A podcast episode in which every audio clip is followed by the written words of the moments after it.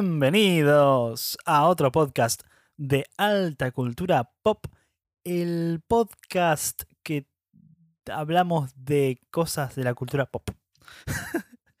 Ribu, ¿estás ahí? ¿Cómo andas, Fran? ¿Todo bien? Muy bien, muy bien. Me alegro. Disfrutando de estas tardes veraniegas de calor y humedad. Sí, pesadísimo, la verdad. Pero bueno, ¿qué va a ser? ¿Qué va a ser?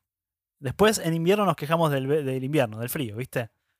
Y así, y así. Así somos los argentinos. Exactamente. Bueno, me parece que estaría bueno hablar de una serie que en este momento es un fenómeno eh, mundial, ¿no? Creo que se habla mucho, que da mucho que hablar, digamos. Hablamos nada menos que de The Voice. Exactamente. La serie de Amazon Prime.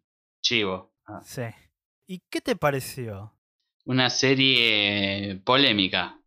Polémica, sí, polémica es la palabra más indicada. Yo la verdad que la vi la primera vez y no me gustó nada, nada. Y traté de analizarla, viste, de entenderla. Contundente. Sí, sí, traté de, viste, de ver por qué, o sea, aparte busqué opiniones y la mayoría de las opiniones son positivas. Mm, A mucha gente le gusta y le parece brillante, fantástica. Eh, hay quien dice en las redes la mejor serie de superhéroes. Sí. Y no podía entender cómo. Sinceramente a mí no me parece para nada la mejor serie de superhéroes. Ni siquiera me parece una buena serie. Así que estuve, estuve analizándola bastante. Encontré puntos positivos y, y bueno, eh, creo que también le encontré explicación a todas las cosas negativas que veo.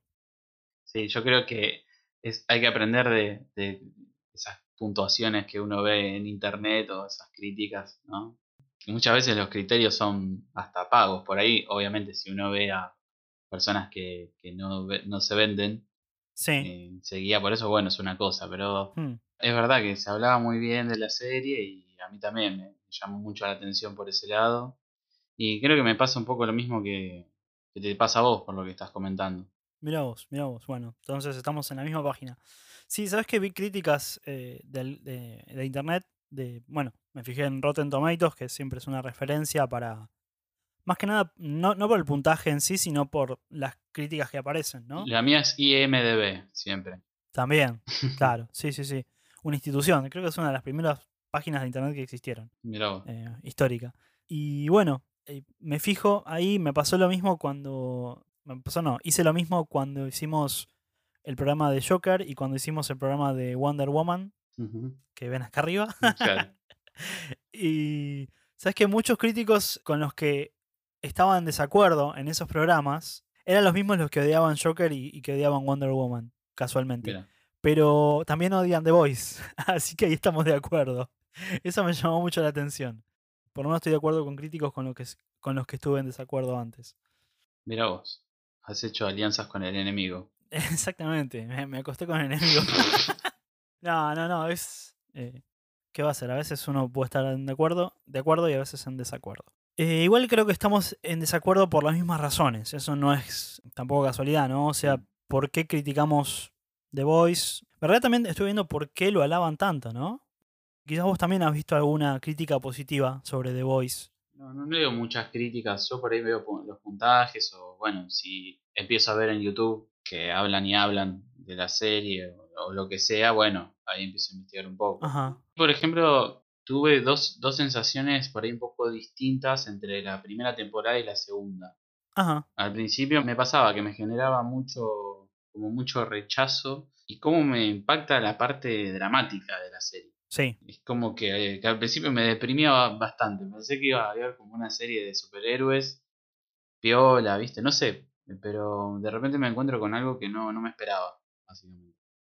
Sí, sí. Eh, ¿Estás hablando específicamente del principio de la serie, por ejemplo, y lo que desata toda la historia? Sí, el, o la mm, o cómo se va desarrollando, ¿no? De cómo, cómo encaran los, los temas. Este, Sí, sí, sí. Este, bueno, yo, yo creo que podemos spoilar tranquilamente, ¿no? Eh, cuestiones. A ver, hay una cuestión que casi no es spoiler porque es el principio de la serie. Al protagonista eh, lo presentan primero con su novia, todo muy feliz, y un segundo después la mina está hecha a puré, ¿no? Este, y te das cuenta que es el que, la hizo, el que lo hizo fue uno de los, un superhéroe, ¿no? Claro. Que se va corriendo y no pasa nada.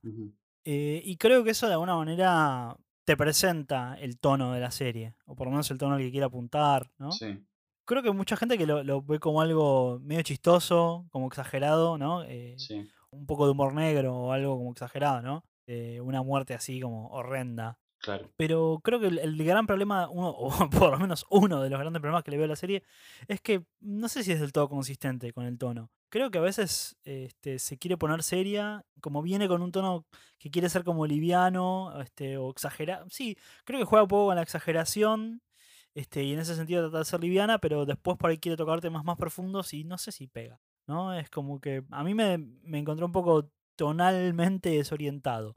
No me resultó muy chistosa, muy graciosa en sí. Claro. Este, momentos que claramente quería ser humorística.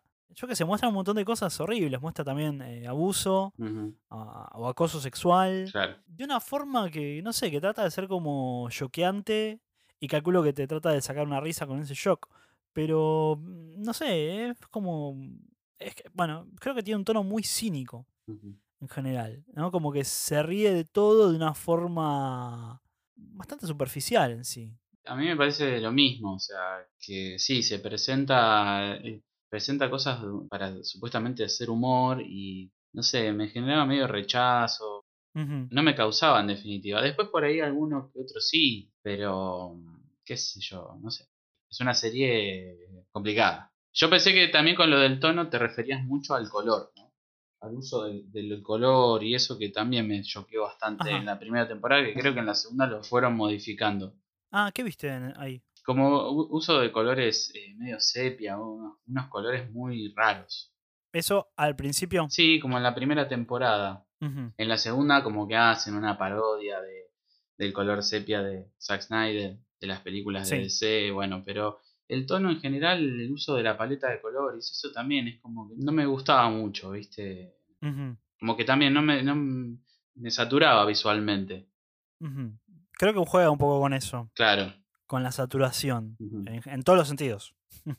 Eh, yo tengo un problema muy grande con las escenas de acción de la serie. Me parece que están horriblemente dirigidas.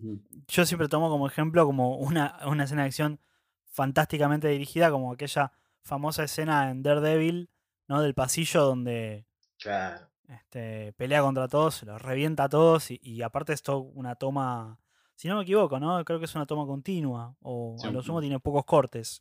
Sí, de la serie de Netflix. Claro, exactamente. Daredevil es la serie de Netflix, no la película de, de Ben Affleck. Claro. Pensé que ibas a decir la de la plaza. No, no, no, no, no, no. No, No, esa no, esa no. en cambio, eh, las escenas de pelea de acá de Voice están, son corte, eh, cortes de microsegundos este, que marean, no te dejan entender nada de, la- de lo que está pasando. Mm. Eh, hay un par de escenas que también no son de pelea, pero que hay una que está el personaje de Frenchy haciendo alguna cosa, creo que está haciendo una bala para dispararle a Translucent o Translúcido, como lo tradujeron acá. Y ahí todo, bueno, son todos cortes así como todos muy rápidos y eh, marean, realmente no, no hacen... Sí, como frenético, sí. Muy frenético, claro, Sí, ¿viste? sí. Y realmente no, te, no se entiende nada de lo que está pasando. Y bueno, me parece una pésima decisión eh, en, en cuanto a la dirección y bueno, la edición, ¿no? De, de por sí. Eh, horrendo, horrendo. Este es un muy mal ejemplo de acción. Claro. Así que digamos que por ese lado, mal. Tiene buenos efectos especiales Sí, en sí. general, Sí, sí. me parece. Eso destaca muchísimo para mí. Sí, sí, sí, sí, sí. Porque las series por lo general siempre tienen, comparado con las películas, van pierden con los efectos y esta serie se ve que impresiona muchísimo la calidad que tienen, ¿no? Sí. Yo que me vi unas cuantas series del Arrowverse. eh, sí, claramente esas series tienen un presupuesto mucho menor. Claro. Hacen bastante, cosas bastante buenas en general con el presupuesto que tienen. Pero digamos que se nota que acá hay mucha más guita puesta en cuestiones de efectos y eso. No, lógico. Aparte, bueno, son temporadas mucho más largas y esta es, dentro de todo, por suerte, tiene pocos capítulos, entonces hace que se maneje el presupuesto de otra manera. Otra de las cosas que, que eso, que me chocaba mucho era la duración de cada capítulo. Si bien son ocho capítulos nada más, eh, duran como una hora más o menos cada uno. Sí. ¿viste? Ya algo que supere 40 minutos para una serie siempre me choca. Y había momentos como muy, no sé si estirados, pero en esa cuestión vertiginosa que tiene por ahí a veces, ¿no? Frenética, eh, Sí. hay momentos donde como que todo se, se plancha y me, me daba la sensación de que no pasaba absolutamente nada relevante a la trama, o que nada, que en, que en el medio no, no pasaba nada. Me suena que dijiste esto en el capítulo de la serie. Ah, sí. Claro. Ese fue un, un adelanto. Sí, Sí, este, puede ser. A mí me costó un montón, especialmente la primera temporada. Mm, Sin embargo, voy a confesar que un poco me enganchó eh, a verla. O sea, la vi completa la, la serie, las dos temporadas. ujú. Y hay algo que tiene que te engancha, que creo que es un poco la historia de fondo o la historia en su expresión más simple, ¿no? Claro. El hecho de un grupito de personas luchando contra una corporación enorme que tiene a estos superhéroes invencibles o aparentemente invencibles, ¿no? Eh, aparte de que ellos, lo- los buenos, digamos, en este caso, no son superpoderosos, a excepto de uno de los personajes. Entonces tienen que tratar de ganarles con ingenio, más que con fuerza. Claro. Y eso es interesante, creo que eso es el punto más positivo que tiene la serie, ¿no? Como historia. Sí, me llegó muchísimo el final de la primera temporada, eh, donde se re- son- hay una como una revelación y, y me enganchó. Y yo vi como un- una evolución por ahí en la segunda temporada que se hace más amena y creo que los capítulos están mucho mejor. Sí, hubo una diferencia bastante importante entre la primera y la segunda temporada, es que la primera temporada la alargaron con todos los capítulos al mismo tiempo, digamos, simultáneamente. En cambio, la segunda temporada fue con un estreno semanal. Yo imagino que habrán estado un poco más atentos a la recepción del público, no sé, la verdad, pero más conscientes de lo que estaban haciendo, me parece. Claro, Al mandarlo todo junto en la primera, no tenés idea de lo que le va a parecer al público. Claro. ¿no? está bueno eso. Puede ser, ¿no? Es una, una cuestión. Después a mí me gustaría tocar un tema eh, que creo que es crucial, eh, refiriéndose a una serie como The Voice, y es el hecho de, bueno, muchos se refieren a, a esta serie como una parodia o una sátira de los superhéroes o de, no sé, de los personajes en sí o del género en sí. Y la verdad que estuve analizando mucho ese tema porque sinceramente no, bueno, sinceramente no me pareció sincera la si es una sátira. Creo que realmente no emplea bien los mecanismos de una sátira. Sabes que lo vi un poco reflejado en lo que pasó con Los Simpsons, cuya historia ya tocamos en un podcast anterior. En el sentido de la relación que tenían los Simpsons con la cultura popular, ¿no? Este, con los famosos y con todas esas cosas. Y cómo también los Simpsons dejaron de ser una sátira eh, de la sociedad para ser un producto más de la cultura y de la cultura masiva, digamos, ¿no? Claro. Nos perdieron totalmente su lado político, de alguna manera. Eh, ya no, no hablan de nada o no se quejan de nada de alguna manera. eh, no satirizan nada. Y hay un filósofo estadounidense que habla sobre el posmodernismo, que se llama Frederick Jameson, que justamente habla de la desaparición de la sátira como género en, eh, en la era posmoderna. Y lo que él dice es que se convierte en lo que él llama pastiche. El pastiche es una la imitación de un estilo idiosincrático peculiar o único eh, que utiliza una especie de máscara lingüística. Eh, y a diferencia de la parodia, eh, es como una imitación neutra, es decir, agarras elementos ¿no? de algún momento, de alguna obra o de alguna cosa y los pones en otra, pero bueno, es lo que haría una parodia, ¿no? Mm. Tratando de dar algún mensaje o de criticar algo inherente a ese elemento. En cambio acá, este, simplemente estás poniendo un personaje, por ejemplo, que a- a- remite a Superman o a Capitán América o a los dos juntos. Pero que es Homelander o como lo tradujeron, el patriota. Sí, Eh, ¿no? Pero, ¿qué dice Homelander sobre Superman o sobre Capitán América? Nada. Es simplemente una referencia. Es una Mm. referencia vacía. Ahí tenés pastiche, ¿no? Eh, un ejemplo que cita Jameson también, que hace un poco a lo que hemos hablado en los capítulos, es cuando eh, las películas remiten a otros tiempos. Por ejemplo, él habla de las películas que re- representaban la década del 30 o la década del 50. Pone como ejemplo American Graffiti de George Lucas, que retrata la década del 50, pero de una forma estilizada y que de alguna manera reduce la historicidad a meros elementos estéticos. Pasa lo mismo con los 80s. Vamos a hablar de eso con Stranger Things, por ejemplo. O Mm. bueno, lo hemos hablado en el capítulo de Wonder Woman 1984. Ujú. Y también, ¿dónde hablamos sobre eso? En otro, en otro capítulo. En el de Donnie Darko. Exactamente, en el, de- el de Donnie Darko, el anterior. Que convertís. Por ahí en Donnie Darko no pasaba tanto. Pero pasa muchísimo con la estética y el uso de la estética ochentosa. Como de alguna manera los ochentas se vuelven ya un conjunto de elementos estéticos y no una historia en sí, ¿no? Nos olvidamos un poco de lo que implican los ochentas o lo que implica una época histórica, ¿no? Eh, es- es- eso es lo que está, según Jameson, pasando en, en- en la era posmoderna. Y creo que Sí. para mí, eh, The Voice es un claro ejemplo de eso. Eh, o sea, podría citar un montón de cosas, ¿no? Eh, yo creo que ninguno de los personajes de los eh, Seven, ¿no? Los superhéroes de The Voice, realmente parodia o satiriza, o creo que sa- sa- sátira es por ahí más, este, es algo más completo que una parodia, ¿no? Satiriza realmente a, a un aspecto real de los superhéroes o de los personajes que pretenden satirizar, ¿no? Queen Ujú. Maeve creo que no tiene nada que ver con Wonder Woman. Eh, The Deep no tiene absolutamente nada que ver con Aquaman. A lo sumo el hecho de que dicen que habla con los peces y se ríen de eso. Pero no está hablando de, de nada malo que tengan en sí los personajes o nada bueno. eh, Claro. y, y tampoco en el género en sí, ¿viste? O sea, si realmente vamos a decir que The Voice eh, es una parodia o una sátira, eh, bueno, explícame por qué, pues yo realmente no veo nada. Claro.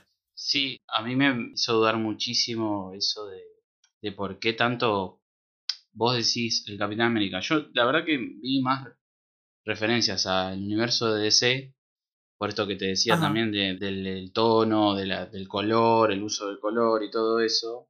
Sí, sí. Eh, más los personajes me tiran más para el lado de DC Comics. Ajá, Y bien. me preguntaba por qué, ¿no? Porque si justamente vos vas a hacer, como vos decís, una sátira, tratando de hacer una crítica a las corporaciones de los superhéroes, ¿no? Que hoy es el- está en boga Sí. y justamente una mega corporación como Disney compra a los personajes de Marvel, ¿por qué te metes con los de DC? Y Sí, sé que son más genéricos quizás que los de Marvel, por ejemplo, porque tenés el superhombre, la, su- la supermujer, el hombre oscuro, ¿no? Pero ajá. ¿cuál es el problema con, con los personajes de DC, básicamente? ¿no? Yo, yo lo, lo tomé muy personal. porque Mirá vos, mirá vos. a mí me gusta muchísimo el universo de DC, no sé si tanto el universo cinematográfico, pero yo desde Claro. chico siempre me, me gustó DC Comics Ujú. nada, me pareció muy raro eso, que se la, se la agarren con ellos y no con Marvel, ¿no? Justamente, que, que es la, la corporación en estos momentos. Me llamó muchísimo la atención eso y como que no, no lo pude tomar en serio.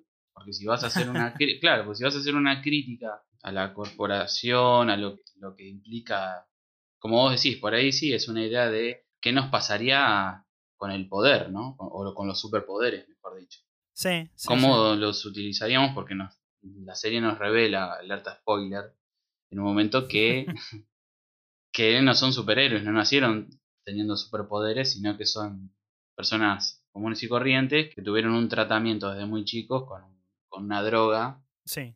Y bueno, por ahí la, la serie juega con qué, lo que harías realmente, si fueses invisible, ¿qué harías? Eh, yo creo que el concepto de The Voice es qué harías si tuvieras superpoderes y fueras una- un preadolescente caliente, a lo sumo. Eh, si sos una persona un poco inteligente, creo que podrías hacer más cosas, además de estupideces. O sea, creo que en sí eh, los personajes de los Seven y todos los este, superhéroes son bastante infantiles. No, ni creo que son. Bueno, Homelander creo que es la personificación de eso, ¿no? Es un tipo con una Claro. inmadurez emocional brutal, que está justificada. No tan, no tan así con los otros personajes. Creo que todos tienen una, una profunda inmadurez eh, emocional, ¿no? Eso es lo que los hace unos personajes completamente despreciables. Que tratan de darles como cierta simpatía, pero para mí son despreciables, no tienen nada, ningún aspecto que realmente los redima. ¿No? Claro. Y creo que en sí eh, tampoco redimen a la serie. la forma en que toca los temas. Esto que vos decís de las corporaciones. Eh, por ahí es, un, es una falacia dominant, pero el hecho de que critiquen a Disney, ponele, o a DC, o a lo que sea, ¿de dónde viene la crítica? ¿Viene de una productora independiente? No, viene de Amazon, cuyo CEO es el hombre más rico del mundo, y aparte Amazon tiene eh, un montón de pecados. Eh, eh, Amazon es una empresa que evade impuestos, que es abusiva con los empleados, que tiene este, trabajadores esclavos en China. Hay un montón, un montón de cosas, todas con pruebas de los manejos asquerosos que hace Amazon como una megacorporación. Entonces, ¿no es un poco hipócrita? ¿No? Creo que la, clave de esa crítica es bastante particular, porque en sí lo que te está diciendo realmente The Voice no es que las corporaciones son malas, sino que dentro de las corporaciones hay gente mala. ¿no? Claro. Los identifica bastante bien. En, la primera temporada es el personaje de la novia de, Daniel Laruso y de Marty McFly, ¿cómo es? Este, Exactamente. Elizabeth Shue. Eh, ¿no? Y de este Gozo. Te estás olvidando, ¿cómo es el nombre? Ah, es verdad, de Johnny Lawrence. Johnny Lawrence. claro, sí, sí, sí, sí. bueno, no. en fin, identifica muy bien a los, a los villanos en realidad. Eh, los personifica. Entonces, digamos que tampoco es una crítica al sistema. O sea, cualquiera que diga eso, lamentablemente no, va a tener que buscar una, una buena explicación porque yo no la encuentro. Sí, o mal hecho. También puede pasar Mal hecho, sí, sí, sí. Eh, también como digamos que está basado en un cómic bastante mediocre. Mm. ¿no? Este, es del escritor Garth Ennis, que también tuvo sus buenos momentos en Punisher, en Hellblazer, la de John Constantine, y bueno, después hizo algunas otras cosas más criticadas. Preacher es una de ellas, que tiene sus fans, tuvo su serie también, bastante extrema también, pero no tanto como The Voice. Pero es un tipo que, eh, Garth Ennis, que se lo conoce por su odio profundo a los superhéroes. Cada vez ah, que tiene que hacer una historia de superhéroes, e, exceptuando a Superman, del cual habla bastante bien él en sus historias, en general los pinta como unos boludos. ¿No? Entonces no es raro que una crítica así eh, venga de esa persona. Pero bueno, como te digo, creo que le falta un poco de inteligencia, un poco de profundidad. La forma en que toca otros temas como, bueno, la masculinidad tóxica, que aparece retratada de muchas formas, ¿no? Creo que la más obvia es el momento en que The Deep trata de abusar de Starlight, ¿no? Y aparte la amenaza con que si no hace lo que él quiere, eh, la, la va a echar de grupo que es el sueño de ella. Este, toda una cosa bastante cínica. Y a su vez el tipo es como que eh, The Deep eh, muestra como, trata de mostrar como su lado sensible y no sé qué, pero a su vez es, es una, basura, ¿no? Y creo que no está bien retratado como personaje. Me parece bastante, bastante superficial como personaje. También otra cosa que, de la masculinidad tóxica es esta cuestión con los The Boys, eh, que son, bueno, en su mayoría hombres, de alguna manera con una masculinidad más estereotipada y el personaje de Huey que es este, una masculinidad menos estereotipada, ¿no? Es como, lo pintan como medio, medio nerd, medio bobito, y en cambio lo tenés a Butcher, que es como el macho. Y hay como un juego con eso que no termina de, me parece, de, concluirse, en el sentido de, al hablar de la, de la masculinidad, ¿no? Me parece que en sí termina siendo también bastante tóxica la masculinidad. Claro, yo hablando de los cómics estuve investigando y pensé que estaba muy amparado en una historia que es eh, para DC Comics, que es la de Injustice, de God Among Us, que salió un videojuego y el cómic también sobre eso. Sí. Que es justamente un Superman que es eh, como el dictador eh, universal, digamos, o sea, de la Tierra en total, porque en un momento el guasón como que lo logra manipular, lo logra engañar y termina... Eh, lo saca así. Claro, lo hace, hace matar a su, su propia esposa sin darse cuenta, a Louis Lane. Su propia esposa embarazada. Embarazada encima, claro. Entonces a partir de ese momento Superman este, como que se transforma, se da cuenta de lo que hizo y hay un punto de quiebre en ese universo cuando él este, están Batman y Joker en un interrogatorio y entra Superman y dice bueno esto se terminó acá y lo atraviesa con la mano a Joker este, y lo mata. Y ahí es donde el tipo toma cartas en el asunto, se vuelve un dictador eh, y se genera como un universo alternativo en el universo de DC, ¿no? Y esta, esta idea de Homelander como un superpoderoso me hizo acordar muchísimo a eso. Pero el cómic es del 2006 y esta historia es del 2013. Sí, sí, sí. Eh, esa cuestión de. Hay una cita que ya es un cliché, el hecho de decir el poder corrompe, el poder absoluto corrompe absolutamente, ¿no? Y bueno, un juego narrativo sobre esa idea. Me parece un poco más interesante el caso de Injustice que realmente que de The Voice. Me parece que no está logrado. No se logra bien una exploración de eso en el cómic y en la serie. Ese tema me parece que le faltó. Le faltó trabajo ahí. El tema de las corporaciones, por ejemplo, lo he visto mejor retratado en una serie que a mí me fascina, que es Mr. Robot. Que no sé, ¿la, viste vos? Sí, sí, sí, hasta el final. Bueno, ¿no? Y aparece una megacorporación con toda parte de las cuestiones de las tramoyas políticas, realmente, ¿no? El, verdadero poder que puede tener una megacorporación, ¿no? Hablando de poder absoluto y también un personaje de a pie que trata de destruirlo, ¿no? Creo que hay un eco, eh, o por lo menos una, una similitud en, el tipo de historia con The Voice. Pero bueno, en The, Voice el villano que uno podría identificar como las megacorporaciones termina siendo un villano totalmente acartonado y no sé, como que no termina de estar bien representado. Mm. Le falta profundidad, ¿qué va a hacer?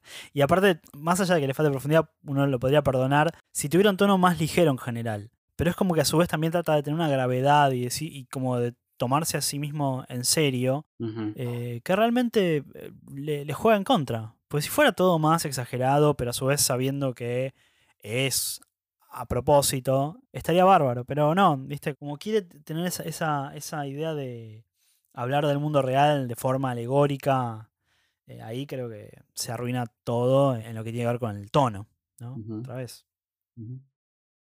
Totalmente. Eh, no es fácil hablar de esta serie. Yo la verdad que la tuve que pensar mucho, por eso te digo. Porque hay tantas cosas que me hacen ruido en el mal sentido, ¿viste? Y, bueno, hay que tratar de identificarlas.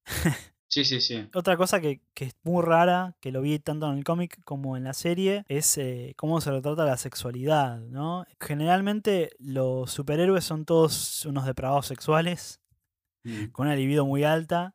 Y los héroes no, los héroes son todos este, bastante puros, con baja libido, ¿no? Y es raro eso, ¿no? O sea, evidentemente, aparte que asocia eh, una libido alta con una depravación sexual, también lo asocia con la idea de ser un villano, ¿no? Como si estuviera mal. Es raro, es medio puritano eso. Me, llamó mucho la atención eso.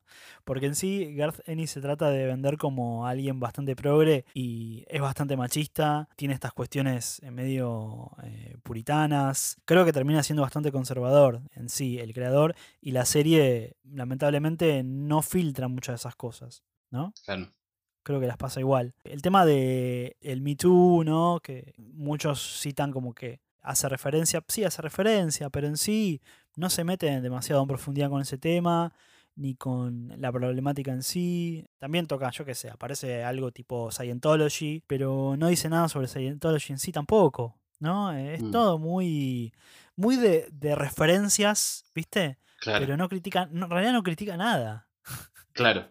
es muy loco eso. Sí, una de las referencias que decís vos que que también me, llama mucho la atención y decía, bueno, esto está bueno, pero claro, tampoco la profundizan y la dejan ahí, es que llevan a, la droga a Medio Oriente, ¿no? Y empiezan a ellos mismos a crear como los villanos. Sí, sí. Pero también queda ahí, después de la, serie como que se olvida de eso y como que son referencias que quedan como superficialmente. Claro, es, eso es una lástima, la verdad, porque son temas que son interesantes y, muy válidos para esta época. Ponele, porque podrías decir, bueno, Estados Unidos, ¿no? Si, digamos, si uno equipara a BOT, la megacorporación, a Estados Unidos, es el que crea sus propios terroristas, ¿no? Los terroristas que después lo invaden, ¿no? Es culpa de, de alguna manera indirecta o directamente, de Estados Unidos, ponele, por decir algo.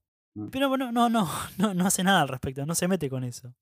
Eh, bastante triste. Y después, eh, eh, en, la segunda temporada, la aparición del personaje de Stormfront, que ahí también trata de tocar un tema político bastante fuerte, que es el auge de la derecha en el mundo occidental en los últimos años. Creo que también es otra oportunidad perdida.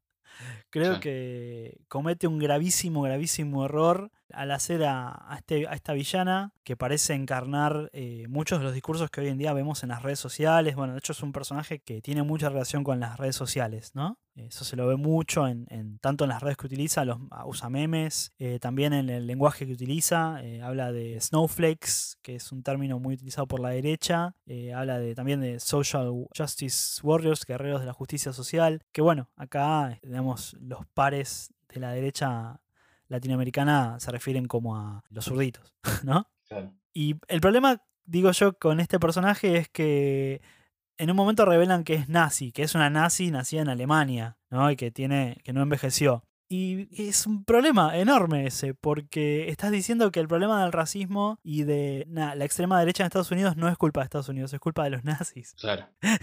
¿No? Es como que le estás lavando de culpas a, a la sociedad estadounidense. Mm, Y no, señores.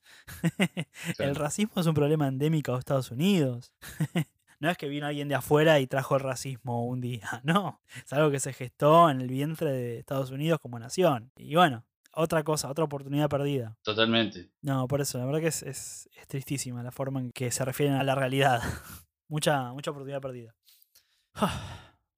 No, Tenso. sí, sí.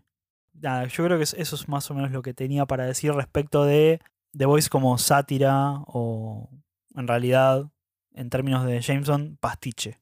Claro. Una referencia vacía.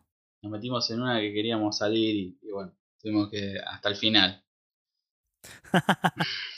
Eh, ¿Verías la tercera temporada? la voy a ver, sí, obvio. sí, a ver qué pasa con esto, ¿no? Porque me llama muchísimo la atención como fenómeno, ¿no? El, el hecho de que lo vean como una obra de, de construcción medio equiparando, queriendo equiparar a Watchmen, cuando no le llega ni al, a la piel del dedo gordo del pie a Watchmen. Eso es una deconstrucción con cojones. Ahí sí que Moore se mete con todo y no, no le importa nada. No, no se queda a medias tintas, como sí pasa con esto. Pero bueno, eh, m- fuera de eso, te digo, hay una historia en el fondo que por ahí está interesante. Creo que eso son, es un logro de, del showrunner, del creador de la serie, digamos. Y en sí, bueno, yo leí los primeros tomos de, del cómic, no me gustó. y creo que en sí la serie, si vamos a comparar cómic con serie, es una mejora. Hay cuestiones que, que son mejor en la serie que en el cómic. Eh, los personajes tienen un poquito más de dimensiones, eh, todos en general, ¿no? Son menos simplistas que en el cómic. También eso se ve en las actuaciones, la verdad que las actuaciones están muy bien todas en la serie. Sí, sí. No, eso, eso, por más que, viste, no me haya gustado, tengo que reconocer que Carl Urban está 10 puntos. Chabón, la verdad que es un actorazo. Está muy bien. El que hace de Homelander, ¿cómo se llama? Anthony Starr. También. Claro. La verdad que se pasa el chabón. La verdad que hace, hace un personaje raro, por ahí no del todo bien construido en algunos aspectos, pero, don- pero tiene sus momentos, tiene sus momentos interesantes, ¿no? Eh, cuando eh, tiene estos berrinches o, o estos momentos donde parece un niño musculoso y con superpoderes. Claro. Este, está muy bien el tipo. Sí, yo estoy esperando que le den una buena paliza. apología. Sí, sí, sí, es que Hashtag apología. Bueno, creo que un poco es lo que. Mira, me pasó eh, en su momento con Game of Thrones. ¿Te acordás del personaje de. ay, ¿Cómo se llamaba? El hijo de Bruce Bolton. Ramsey. Ramsey, Ramsey Snow. Ramsey Nieve. Que después pasó a ser Ramsey Bolton. Sí, Eso, a mí, eso es un personaje que lo querés ver sí, sí, Pero- sí. que lo destruyan. sí. Lo odias, lo odias. Pero bueno, hay que entender que el actor realmente ahí se pasa. La verdad que el, el que hacía de Ramsey Bolton era un genio, el. Ujú. Yo lo he visto en otros papeles haciendo de un pibe bueno y, y también comprás. O sea que realmente re talentoso.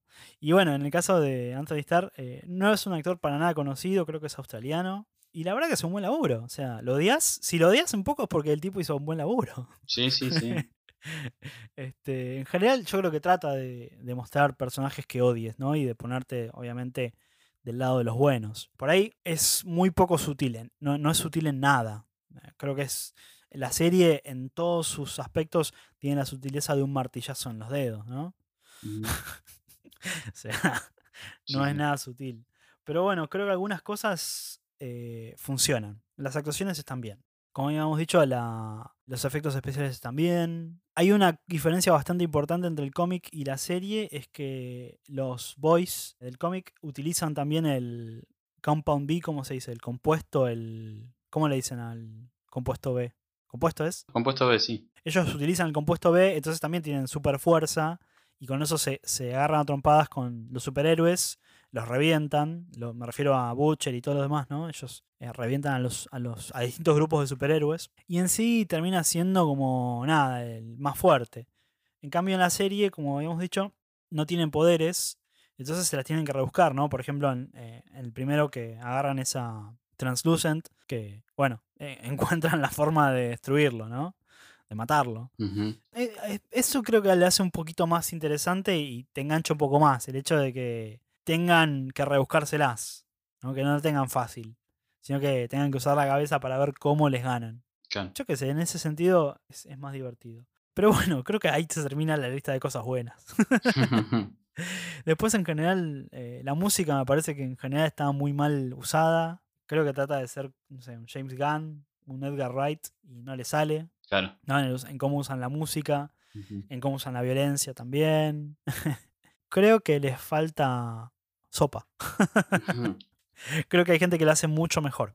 Hay cómics, eh, hablan más allá de Watchmen, hay un montón de cómics que satirizan al mundo de los superhéroes, este, que por ahí en algún momento por ahí lo podemos hablar. Yo me, me fijaría más en esas cosas que en The Voice, Claro. la verdad. Pero bueno, es el fenómeno que está dominando ahora muchas de las pantallas. Así que no sé, ¿tenés alguna, alguna cosa más? Este, ¿Alguna otra reflexión eh, respecto a esta serie tan polémica? No, no, la verdad que no. Costó muchísimo verla, pero bueno. ¿Sí? este, qué sé yo. Sí, no sé si recomendarla tampoco, ¿viste? Porque es así, es como. Por ahí el que le gusta tipo de humor y eso, este, pueden, puede ser. Pero realmente no.